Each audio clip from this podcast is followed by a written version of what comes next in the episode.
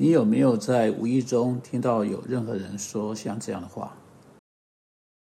我绝对无法了解一个女人。而我假定这是男人在某个时候的呐喊。不过，你到底有没有严肃地想过这个问题？真的有可能去了解一个女人吗？请听从彼得前书三章七节来的这几句话：你们做丈夫的，也要按情理和妻子同住。在这里，你就看到了，了解一个女人不仅仅是可能的，确实，上帝说这是他加在我们身上的一个责任。我是不晓得今天早上会有多少男士在听这个 podcast，不过我很确定，如果你们做妻子的有在听的话，你们会告诉你们的丈夫这次的 podcast。也许有几个男士正在开车、在卖场、在办公室、在某个地方听这次的 podcast，因此我期待我所要说的会回到你们男士身上。上帝的话很清楚地说，那个丈夫被上帝期待跟妻子住在一起，不只是以某种随便应付的方式，而是以一种要求理解的方式，就是说。丈夫作为他家中的头，有一大堆的责任加在他身上，其中一个责任就是来到对他妻子的了解。我对一些男士啊，一些女士做过辅导，当他们的婚姻触了礁，遇到了难题，一切都支离破碎时，问题一个很清楚的成因，看来好像不断重复出现，就是。丈夫从未做过真实的努力去了解他的妻子。你说，嗯，我是想要了解我的妻子，但我不知道从何处开始。如果你有妻子像我的，好，等一下，所有的呃妇女都很复杂，就像所有的男人都很复杂一样。不过，了解你的妻子仍旧是你的工作。接着，要以一种从那个理解生出来的方式跟他住在一起。我想要开始进入这节经文的第一件事情是，先了解这段经文在说什么。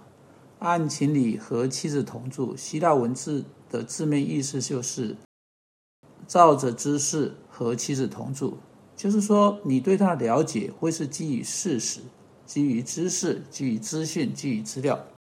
你必须累积那些资料，你必须挖掘一下，也许要做些研究，你必须发现事实。在一打进来跟我做辅导的男士当中，我难得发现有一位花什么时间去努力收集跟他妻子有关的资料。你说啊，好了，我想要了解我的妻子，哇，但是我不知道从何开始。有关如何了解妻子，让我给你一些建议。首先，基本上并并且是主要的，你能从圣经收集这类的资讯。因为你的妻子并不是跟我们在圣经中读到那些别的妻子啊，有什么很大的不同。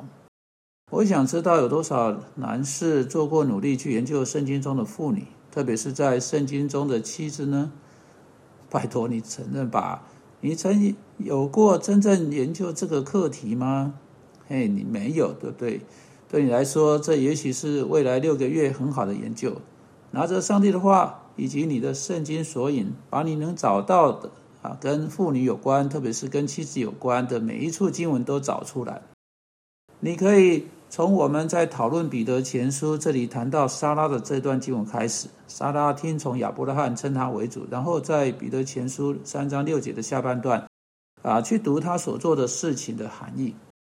反正我们打开天商天窗说亮话哈，首要的就是妇女是可以理了解的。你可以借着研究在圣经中的妇女，特别是妻子，圣经怎么说到她们，来了解她们。的确，你对妇女所学到的任何事情，必须用圣经来加以解释，因为那就是你去了解所生命基本和主要的标准。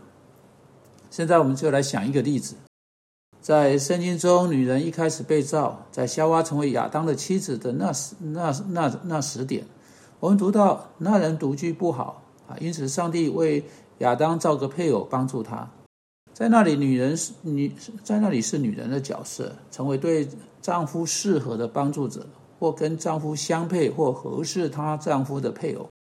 接着，当保罗在新约注解这点的时，他说：“男人不是为女人造的，女人是为男人造的。”好，就在这里，你就有了啊，去了解女人一个很重要的原则。在这两节经文中，看来好像非常显著的原则之一，乃是创造的次序，以及在创造的次序中所表达出来的目的。也就是说，如同保罗说的，男人不是为女人造的，女人是为男人造的。我们知道夏娃被造，为要啊，为要去填补在她被造之前存在啊存在的那个真空，满足那个需要，填补那个空洞。乃是上帝在创世纪二章十八节说到的孤独啊，啊那意味着一个妻子不会快乐，她绝对不会满足，除非她能帮助她的丈夫，就是说，除非她能真正成为她丈夫的帮助者。这是圣经给予我们对了解一个女人一个非常重要的真知灼见。这意味着，如果妻子强行侵入到领导的地位，如果妻子发现在家中出现座头的真空。他也不会是真正满足或快乐的。男人是家中的头，照着上帝的话，妻子必须以丈夫为导向。好，这就是上帝上帝创造女人的方式，这就是次序，这是今天在世界上存在的情况。除非女人在他们自己的家中发现那个受造的次序，女人绝不会快乐，妻子绝不会快乐。因此，如果丈夫想要按情理和妻子同住的话，有一个非很重要的因素，你必须记在心中：你必须接受领导的位置，你必须是把这些家庭责任、在社会面前的责任、在上帝面前责任放在你自己身上的这一位。你必须真正的有果效的成为在你家中领袖，成为家中的头，否则的话，你的妻子不会是，也不能是快乐的。还有，你一定要让他来帮助你。女人被造是为要作为丈夫的帮手。如果样样事情都是你自己来，从未请你的妻子来帮助，从未让她进入你的想法中，从未让她来帮助你的决策，从未让她借着建设性的批评来帮助你，啊，如果你就是这样来过人生，你的妻子就会是一个不快乐的人。一个妻子要成为一个帮帮手，否则的话，她不会是一个快乐的人或有用的人。因此，你可以从这里啊开始啊。不过，这个例子啊，是你在研究圣经、上帝的话时，你可以发现的典型。你们做丈夫的，也要按情理和妻子同住，就是说，按着知识，主要是来自上帝话语的知识。然后，上帝的话也要在每一日应用到妻子的生命之中。让我们来祷告，主啊，求你帮助做丈夫的。能真正在意以这种方式和他的妻子同住，我们因基督的缘故祷告，阿门。